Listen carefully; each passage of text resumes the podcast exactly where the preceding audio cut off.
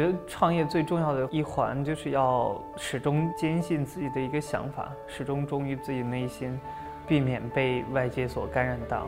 觉得创业它最大的秘诀就是你对这个事情是否真的热爱。创业里边最大的误区也是这样子，我们在做事情的过程中弯道超车，其实一件特别危险的一个事情。想要去实现弯道超车。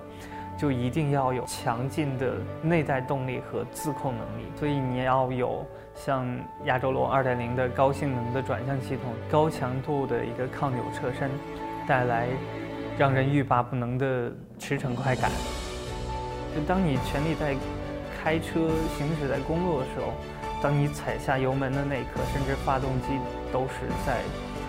颤抖的这样的一个过程，让你感觉这个肾上腺素不断的去飙升。只有全面的去充实自己，才能带领你走向更加开阔的一个未来。我叫安传东，一个来自十八线农村的九零后连续创业者，毕业于人民大学，然后自从呃一三年毕业之后就开始创业。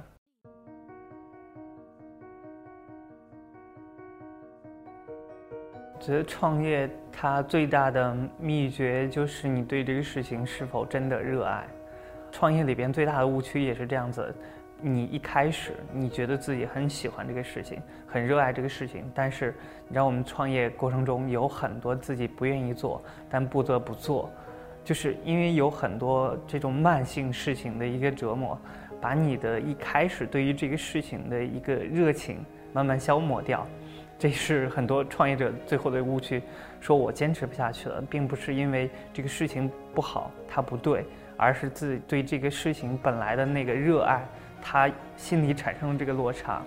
然后才至于坚持不下去。那我觉得最核心的一个就是你在做这个事情之前，要重新审视自己对于这个事情的一个热爱。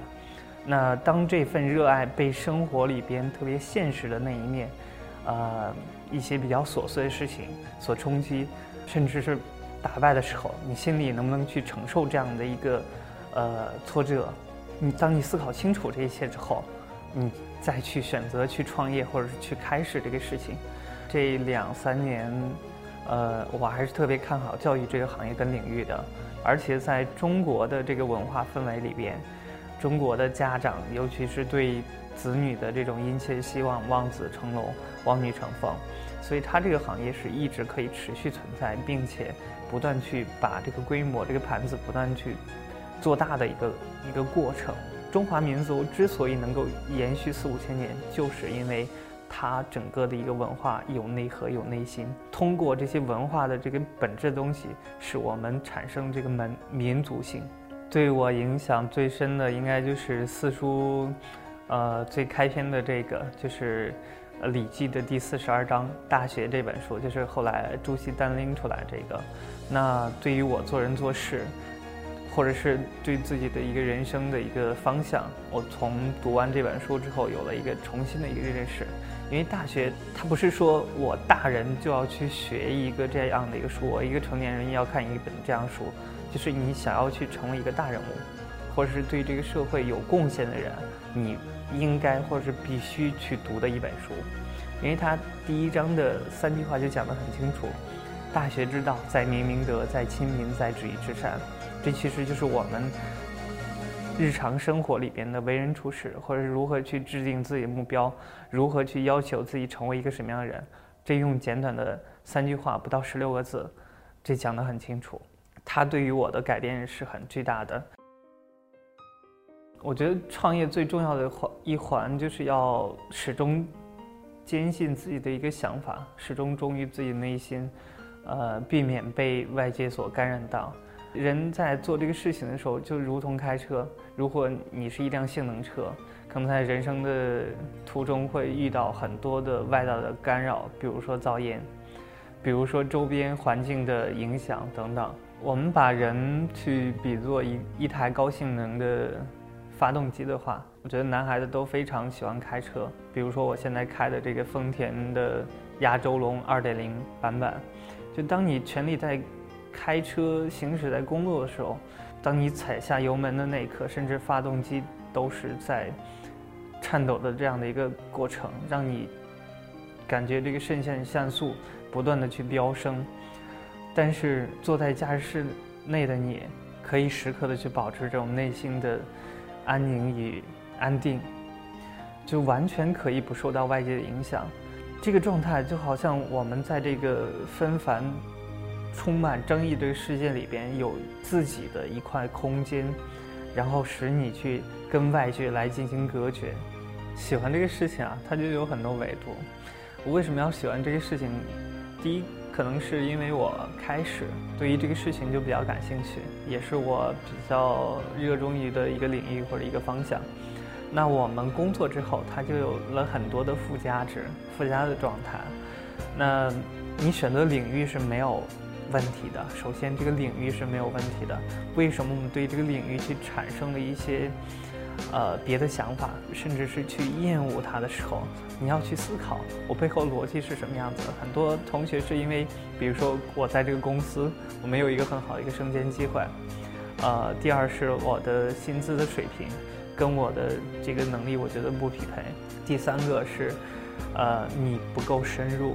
就是这个事情你只是在这个公司这个层次里边没有办法再。把你的这种喜欢再去垂直下去，被更多外在其他事情所消耗的时候，偏失了你一开始对于这个事情的一个热爱。就是方向从来是没有错误的，只有你个人的选择。你在面对这些外在的各种压力的时候，那你关注的点，你要重新审视一下：你是更在乎于薪资，还是更在乎于发展机会？那我如果是前两者的话。你就可以去选择我去做一个跳槽啊，或者去一个换一个环境去，呃，试一下。那最后一种就是我对于这个行业真的就做的很过瘾了，完全没有兴趣，提不出来任何的想法的时候，那你可以再选择一个行业或者一个领域。但是你在做这种选择的时候，你要知道它有一个时间期限，就是你三十岁之前可以随便选。但是你三十岁之后一定要慎重些。当你在三十岁之后重新去跟二十岁年轻人去竞争的时候，你会发现自己熬夜熬不过，加班又加不过，然后这个学习的状态，接受一些新鲜事物的这个能力也会相对的会退化一些。就是你综合自己的一个因素吧。我觉得喜欢这个事情从来没有错，错的只有你对于这个事情。它被外界的事情所干扰到，我觉得就是我们在做事情的过程中，弯道车超车其实一件特别危险的一个事情。想要去实现车呃弯道超车，就一定要有这种强劲的内在动力和自控能力。所以你要有像亚洲龙二点零的高性能的转向系统，高强度的一个抗扭车身，带来让人欲罢不能的驰骋快感。必须要硬件达标，达到要求，才能实现真正的超车。所以，作为一个平民创业者，我觉得最重要的还是不断的去扎实自己的一个基础，提升个人能力，才能更好去运营一家企业。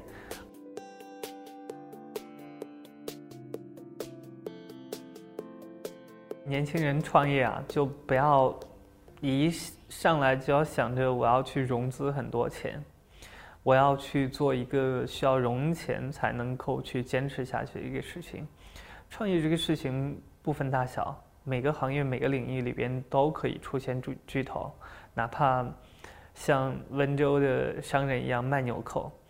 一年卖纽纽扣也可以去挣一两个亿。就是事无巨细，事无大小，越是基础的，它可能批量越大。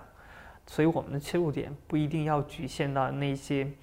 呃，特别高光的领域，特别高端元宇宙的这种互联网的技术啊，然后比较前沿的这种技术，那些并不属于我们擅长的领域，而是在你的生活里面去找到一个点，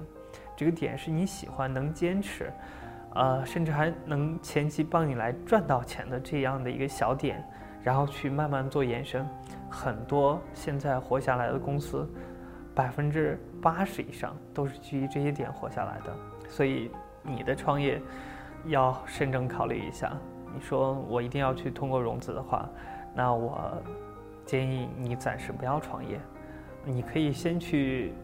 拿着自己的简历去一家投资公司，你去应聘一个，比如说这种投资经理的一个助理，甚至是实习生这样的一个状态，你去看一看，呃，他们为什么会去投这些项目？就是我们从一个对立面的一个角度开始去思考和审视。他为什么要去投一个项目？那这个项目有哪些亮点，你才会去投？这样子，你回到一个创业者的一个时候，你才会更加的去坚定，知道自己啊，我融资，我知道投资人想要什么，创业者应该具备什么，这样的一个素质，这就是最基础的。我觉得创业能够去坚持下来，首先你要坚定自己的一个信念，坚定自己的。信心，其次明确目标，不断的去把你想要去做这个事情做目标的这种分解分拆，做目标管理，然后回到实际，创业并不是空想，你一定要有自己的知识储备和工作能力来进行支撑。我觉得一个好的创业者的一个状态就是可以做到一人多面，一人可以做多个事情，但并不一定是真正的自己要做，你要去懂。只有全面的去充实自己，才能带领你走向更加开阔的一个未来，更加顺畅的一个人生。